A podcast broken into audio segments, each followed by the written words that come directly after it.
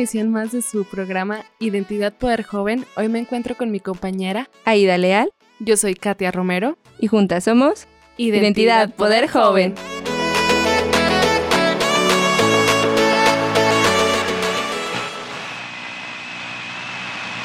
Identidad Poder Joven.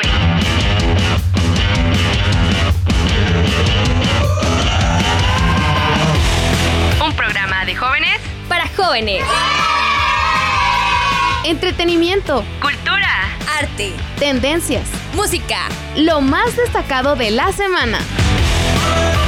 Comenzamos.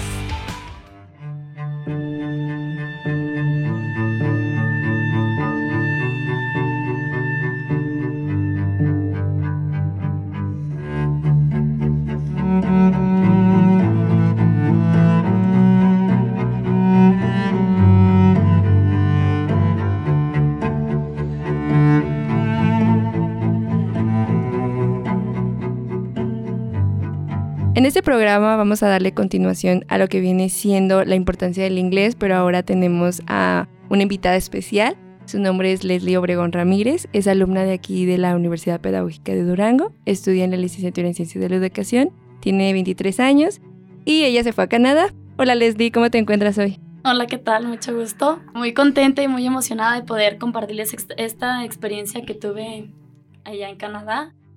Y pues más que nada vengo a decirles cómo, cómo estuvo, cómo fue el poder estar allá 15 días, que a lo mejor es poquito tiempo, pero al momento de estar en, en la escuela es muy padre en cuanto a los conocimientos, la manera como aprendes, cómo te desenvuelves con, con tus demás compañeros y más que nada pues la convivencia que haces entre pues entre todos los amigos y que son de diferentes países. Por lo que estoy escuchando, Leslie, pues tienes mucho que hablarnos, te escuchas demasiado emocionada, ¿verdad, Katia? Sí, la verdad. Oye, cuéntanos, ¿cómo supiste de la beca? Bueno, la verdad, yo ahorita ya estoy haciendo mis prácticas en, en una primaria y me habla una compañera y me dice, Leslie, a ti que te gusta viajar mucho, fíjate que hay una, una beca para irse a Canadá. Entonces dije, ah, pues qué padre, ¿no? Entonces entré, chequé la convocatoria y luego ya vi que decía que era el último día. Entonces dije, no, pues ya, ya no me tocaba. Y después dije, voy a hacerle el intento y ya fue cuando chequé y otra vez como que se abrió la convocatoria. Y vine, pregunté, dijeron, este, quedan dos días. Si gustas entrar, tienes que hacer un video, tienes que tener estos requisitos, tienes que decir por qué te gusta, por qué te gustaría aprender el idioma inglés. Y ya con la emoción le hablé a mi primo y le dije, primo, necesito ganarme esa beca, yo me quiero ir de aquí. Llegamos, hicimos un, un video aquí dentro de la escuela, al día siguiente lo presenté y ya era, me parece un jueves o viernes, día del maestro, entonces yo dije, pues a lo mejor va a ser como por likes o mediante pues algo que, que, que cumpla los requisitos, ¿no? Y el lunes estaba haciendo mis prácticas y todos mis compañeros así de felicidades y qué padre. Y yo decía, después de qué, ¿verdad? Entonces ya fue cuando me dijeron que ella había sido la ganadora de la beca. Y pues ya vine con la maestra Anester, nos pusimos de acuerdo, checamos los vuelos. Y ya le hablé a mis papás toda emocionada de que pues me lo había ganado y, se siente muy bonito el poder haber ganado, ¿verdad? Obviamente, pues te imaginas como que no te lo esperas o si te lo o si pensaste que se lo ibas a ganar. No, no, porque yo dije, pues es mi video, yo dije, lo hice bien apresurada y pues dije, no, no va a ser como tan padre o no sé, pero dijo mi primo, tú ten fe y lo hicimos con toda la voluntad y con muchas ganas, entonces yo dije, bueno, pues...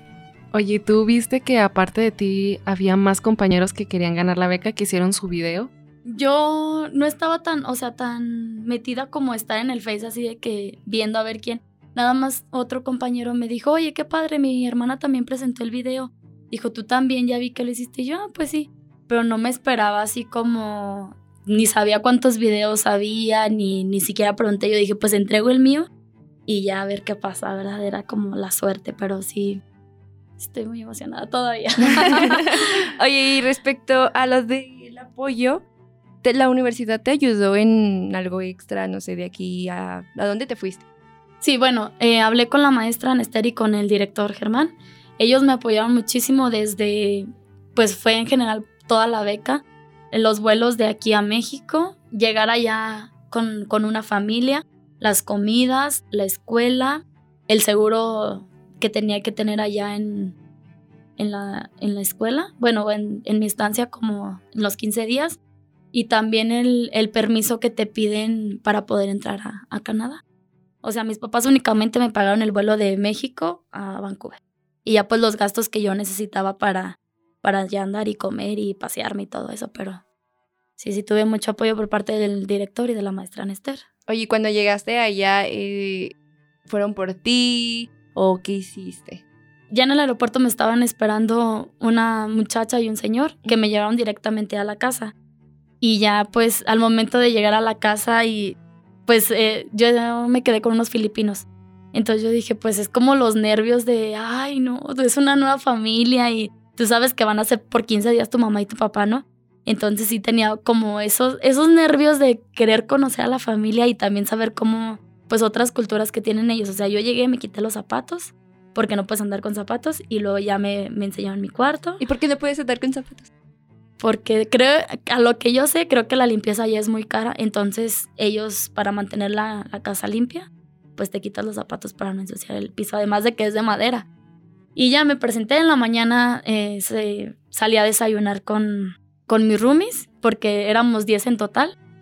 Y luego ya con... ¿Pero en la casa nada más eras tú con los filipinos? No, en la casa yo la compartía con tres brasileños, un indonés, un panameño, un gringuito y una chava de Puerto Rico, creo. sí. Oye, fue difícil Y una chava de Durango. entenderte con tus papás. Al principio sí me costaba muchísimo eh, como hablar porque pues yo decía, voy a hablarlo más lento como para que me entiendan y yo también portarme amable, ¿no? Porque tú llegas aquí en México a una casa y es así como que le brindas el mejor servicio y todo. Y entonces allá los filipinos, en, bueno, en, en mi tiempo que estuve allá, hablan demasiado rápido y luego al momento de yo quererles decir algo, yo decía, ay no, a mí me da mucha pena. O sea, todavía no sentía como el primer día, no sientes como esa confianza, pero ellos siempre estuvieron como muy al pendiente, iban y nos decían, ya está la cena o van a salir, ah, ok, o sea, no había, tenías tus reglas y tú también sabías, tenías, o sea, sabías que las tenías que respetar. Y además cuando salíamos, pues salíamos entre, entre todos los que, todos nuestros roomies, y entonces era muy, muy bonita la convivencia. ¿Todos tus roomies iban a tus clases? ¿O- No, cada quien estaba en escuelas diferentes. Por ejemplo, mi amigo el indonés va a durar dos años allá. Él iba a una escuela diferente. La chava de Durango, Dani y yo, sí íbamos a The Language Gallery, que nos quedaba cerca de, la, de, de donde vivíamos. Y otro compañero estaba en, en otra escuela. Estábamos en diferentes escuelas. O sea, diferentes programas. Sí, claro. Oye, ¿y qué nivel ah, tienes? ¿O cómo...? O sea, supongo que ya tenías poquito conocimiento o de plano dices, no, no tenía nada. La verdad tenía muy poquito conocimiento. La chava con la que con la que fui aquí, ella sí estaba en el nivel 5, o sea, en el máximo. Y yo creo que a mí sí me falta todavía mucho por aprender, pero como dice la maestra, ¿no? Tú vas ahí y, o sea, no te da tanta vergüenza como, como aquí que dices, ay, no, qué pena pedir un café, o ay, no, qué pena decir. Entonces, como allá son diferentes idiomas y todos somos de diferentes países, entonces hay como que más confianza de poder hablar y dices, si me equivoco, Pues no hay problema. no hay problema y lo vuelvo a repetir y ya, o sea, me van a entender. Y, la, por ejemplo, en la escuela la regla principal era no hablar tu idioma. Desde que llegabas tú tenías que hablar inglés. Y lo padre es que las, las clases las hacían muy, pues muy divertidas o nada, nada común a las de que estamos acostumbrados aquí. Por ejemplo, la primera semana tuve una maestra que era árabe y la segunda, la segunda semana tuve una maestra japonesa. Entonces la manera de enseñarnos era muy padre y además como su acento también es muy diferente. Y en mi salón había como cinco o seis este, brasileños y había una chava de Hong Kong, había dos japonesas y yo también, yo era la única de México. Entonces pues ahí mezclábamos las, las palabras, los idiomas, pero pues siempre basándonos en el inglés y está muy padre. Es una- bueno, Wow. para mí ha sido una de mis mejores experiencias. Es que por el simple hecho de que sean de diferentes nacionalidades, o sea, el hablar inglés de todas maneras, tu acento es muy diferente. Sí, ándale. Por ejemplo, las japonesitas hablaban así como más despacito y más en silencio. Y yo siento que los mexicanos estamos así como más golpeados, más tenemos el acento más golpeado. Entonces al momento de querer como decirlo, no te sale tan igual como quisieras allá la pronunciación, ¿no? Pero No, pero pues como dicen, ¿no? El inglés es el idioma universal. Sí, así y así con cualquier palabrita o algo ya se daban a entender. Sí, ya sabes también cuando eres de otro país porque, te digo, vas diciendo las palabras diferentes, pero yo en cuanto estuve allá, sí dije, el inglés, o sea, lo necesitas, es muy necesario para cualquier trabajo, para la escuela, tan solo para comunicarte porque llegas a, a un lugar diferente y tú sabes que el inglés lo puede hablar todo, casi todo el mundo. Oye, cuando te fuiste, pues dices que no tenías tanto conocimiento. Y ya después de que regresaste, ¿tú sentiste que sí avanzaste respecto a tu nivel de inglés? Yo creo que sí, sí avancé, que claro, 15 días pues no, no es mucho, ¿verdad? Lo, que dura por lo general un, un curso. Pero el, tan, el simple hecho de estarlo practicando todos los días, el convivir con, con otros compañeros, el ir a la escuela, el que para pedir de comer, de cenar, tenías que decirlo en inglés. Entonces eso más bien, la práctica es lo que te hace estar aprendiendo y aprendiendo. Y además llegas muy motivada. Bueno, yo llegué, en cuanto llegué a Canadá, sí dije, un curso de inglés extra, o sea, mm, sí lo necesito, pero sí aprendes. Y, y, por ejemplo, eso es lo que decía, que allá no te da vergüenza y ya llegas aquí otra vez y dices, ay, bueno, no, no es tan, o sea, no es tan necesario. Pero te vas y dices, no, sí, sí lo requiero el inglés. Y es que aparte, o sea, hoy en día hay muchísimos ah, viajes que a otros países, entonces, pues, y baratos. Estamos Sí. hablando que son baratos a comparación de que, pues, hay unos que sí son muy, muy, muy elevados. Entonces también eso, pues, te abre las puertas a conocer a otras personas, ¿no? Sí, por ejemplo, eh, me invitaron, bueno, como hice varios amigos, me invitaron a Brasil, me invitaron a, a Indonesia. Entonces dices, pues sí, sí voy, pero también necesito, o sea, saber bien el inglés para poder comunicarme con ellos. No puedes decir, ah, pues me voy y ya, así nada más, ¿no? Y Y piensas ir algún día. a Brasil, sí. ¿Es donde más te sí, gustaría? me gustaría conocer Brasil o Alemania. Oye, háblanos acerca más de la escuela. Tú dices que estaba cerca de donde vivías, que era muy dinámico. ¿Algo más que nos tengas que decir? Bueno, yo estaba en el horario de 9 de la mañana a 1 de la tarde, iba de lunes a viernes y dentro de la escuela había cinco niveles, nivel 1, nivel 2, nivel 3, nivel 4. Y ya, por ejemplo, el nivel 5 ya era como el de business, ya te enseñaban pues todo como pedir un trabajo, como cosas ya un poquito más elevadas, ¿no? Pero el simple hecho, por ejemplo, desde que entras, te reciben y te dicen, tienes que hablar inglés. Entonces tú como que cambias tu chip y dices, bueno, aquí ya voy, es donde voy a empezar a practicarlo mucho, poquito que sé, y es cuando te vas desenvolviendo. Y qué más, pues las clases, es que a mí me gustaban mucho las clases, bien diferentes, porque a veces llegas aquí a, bueno, o vas a una, a una escuela y luego dices. Repetición. Sí, como decía la maestra, el verbo to be. Entonces tú dices, ay, no, otra vez lo mismo, lo mismo. Y ya cuando estás allá te ponen, bueno, yo lo que hacía mucho en, la escuela era, en parejas, nos poníamos a practicarlo mucho. Y luego, por ejemplo, cada viernes nos hacían un examen, un examen escrito y cada 15 días era un examen oral y escrito para ver si cambiabas de nivel y ya poder ir subiendo. Y luego, este, pues te pasaban a exponer, tenías que hacer tareas. eh, ¿Era mucha la tarea? No, no, pues te encargaban como lo básico de una o dos páginas de, de libro o algo así. Pero tú sabías que la siguiente, o sea, si no la llevabas, pues como que no ibas a entender la siguiente clase, entonces pues tú le echabas más ganas y decías, no, sí, sí, la tengo que hacer. Y los exámenes, la verdad a mí se me hacía muy bien porque era todo lo que veías en la semana, entonces como que tú era cuando te decías, sí, realmente sí aprendí o nada más, o sea, nada más estoy practicándolo. Y a mí me gustaba mucho porque no le podías copiar a nadie, como aquí que dices, ay, bueno, le copié. Ajá. Y no podías Saco el porque... celular. Ajá. Ándale. El traductor Google. Y luego la, por ejemplo, como la maestra solo sabía el idioma pues de su país y el inglés, entonces no era como que le pudieras decir de, oiga, miss, dígame qué va aquí o algo, ¿no? No Entonces tú te, ajá, tú decías, no, tú te tienes que acordar y yo, tú decías, ah, no, es esto, esto y esto. Y por ejemplo, los brasileños escriben muy diferente. Entonces yo volteé y decía, no, pues nada que ver. Y ya pues cada quien se centraba como en su, en su examen y sí, sí, está muy padre. Oye, o sea, aparte de que aprendiste inglés, obviamente, ¿qué más aprendiste? Uy, aprendí muchas cosas. Primero, me tuve que ser como un poquito más madura en que, pues, obviamente no tienes a tus papás, ¿no? Es lo que Entonces- estábamos hablando, o sea, de la de que te independizas, ¿no? Sí, exacto. Por ejemplo, ya no llegas a tu casa y dices, ay, como quiera, pues llego y ya va a estar mi cama tendida o algo. No, tú llegas y haces la limpieza de tu baño y de tu cuarto. Y luego además, pues te tienes que ser más paciente porque compartes con los demás. Entonces, de que tienes que respetar tu turno a la hora de bañarte. Si decimos que a una hora vamos a salir, por ejemplo, a las 8 salíamos todos, a las 8 de la mañana para poder agarrar el, el bus. 8 o 5, quien se quedara, pues ni modo, porque se nos pasa y no podemos, o sea, no llegamos a ir a la escuela. Hice muchos amigos, que es lo más bonito, ¿no? Porque todavía nos seguimos mandando mensajes o ellos me mandan fotos de que todavía están allá. Yo les mando acá de que cuando quieran venir a Durango. Los lugares también. Hay muchos lugares muy bonitos que conocer. Este, A ver, di uno que digas, este me gustó, me fascinó y volvería a ir. Mm, un parque que está muy bonito se llama Elizabeth Park. Pues tan solo los jardines, el acuario, que son muchas cosas que aquí no, que no ves, las montañas, que ya está, las montañas nevadas. O sea, ¿te tocó cuando estaba nevado? No, apenas estaba empezando el frío, pero Ah, como estaba muy, muy alta la montaña, pues sí, ya se empezaba a ver lo, lo nevado.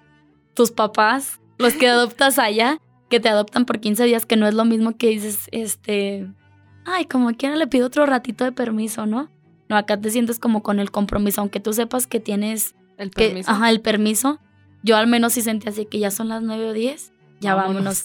Y aparte que los camiones dejan de pasar a las, a las 11, 11 y media. Entonces el último si no te tenías que regresar caminando. Y otra cosa que aprendí es como hacerme más, como más disciplinada o... Porque, por ejemplo, el camión pasaba así, decías 11.50, 11.50 estaba ahí, más puntual. Wow, o sea, súper puntual, no como aquí quedas media hora. esperando. Media hora a ver si va a pasar el camión. Y allá no, era 11.50, 11.50 tenías que estar ahí porque si no ya no alcanzabas el siguiente. Entonces sí son muy, muy puntuales. Aquí dices, bueno, llego cinco minutitos tarde, ¿no? El que allá. no pasa el otro Sí. Al cabo ahorita pasa el otro. No, allá sí son muy puntuales. Pues las tradiciones de México también. Por ejemplo, allá nada más son diferentes culturas. Allá nada más se comían dos veces al día. Una en la mañana a las 8 de la mañana y otra a las 8 de la noche. Oye, ¿y de verdad comía nada más dos veces al día? Sí, bueno, era lo. Pues la cultura de allá se respeta, ¿no?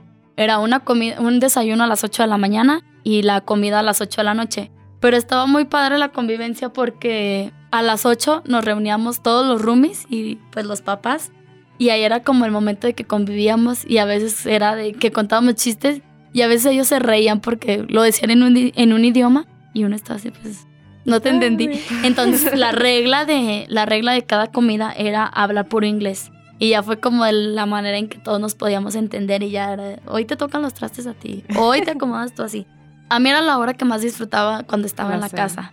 En la cena porque era cuando todos platicábamos, hasta a veces saludábamos a las familias de mis otros amigos o ellos a mi familia, entonces hizo como un vínculo muy bonito. Yo ya a veces ni les decía como, ay, ya eran como, ay, mi hermano, ay, el chiquito de la casa.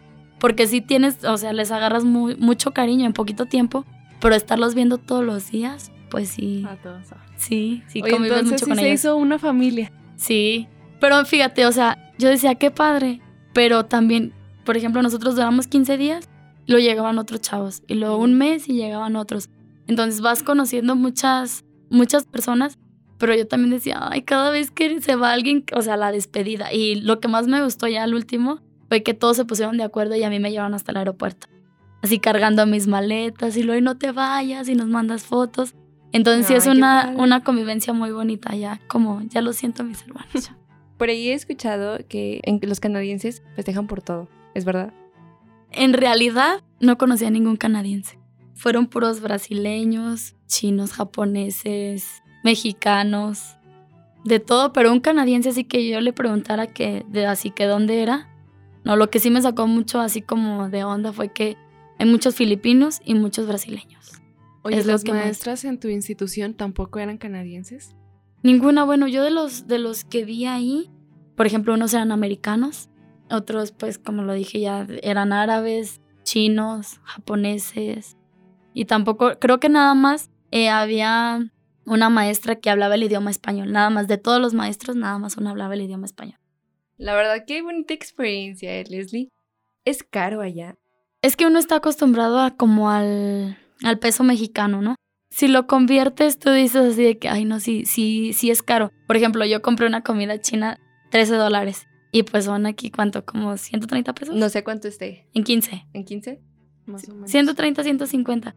Y tú, o sea, comes aquí y dices, un plato 70 pesos. Entonces, Con arroz. pero, con arroz. Casi pero, lo doble, Sí, ¿verdad? pero o sea, si lo ves de, de aquel lado, o sea, en Canadá, para ellos sí es como un poquito más barato comparado con el dólar americano. sí, sí es más barato. Pero, por ejemplo, yo para salir, que quería ir a una montaña, yo decía, ay, yo como dos días o me voy a una montaña. Pero tú, eh, pero tú lo piensas y dices, ¿quién sabe cuándo vuelva a venir? Entonces, Mejor me voy a la vale, montaña. vale la pena. Y ya, pues sí, agarré varios como paquetes de ahí mismo de la escuela porque como estudiante te hacen muchos descuentos. También te dan como la, la facilidad de poder conocer también muchos lugares allá. ¿Y cuántos lugares conociste? Uy, pues salía todos los días. Por ejemplo, un día conocí a una montaña, otro día un parque, otro día fui al acuario. Cada día conocí algo diferente. Lo único que sí regresé tres veces, fui tres veces, fue al Elizabeth Park. Oye, y había gente que de plano no salía, no quería conocer o algo así. Sí, un compañero que también es de aquí de Durango. Ok. Y ta- él sí no salió. O sea, él iba, él sí muy enfocado a lo que iba era a la escuela y se regresaba a la casa a la escuela y se regresaba. Estás aquí en México, vas a Canadá, pasas un país y no salir, creo que es muy triste. Pues Sí, no. déjate, o sea, cuan- a lo mejor ya no vas a poder a volver a ir. Y pues tienes que aprovechar. la oportunidad y además de que pues conocer como diferentes culturas también te hace pues ver que también hay cosas bonitas en México porque a veces decimos, ay, es que México no tiene lo que quisiera yo tener de otro país, ¿no?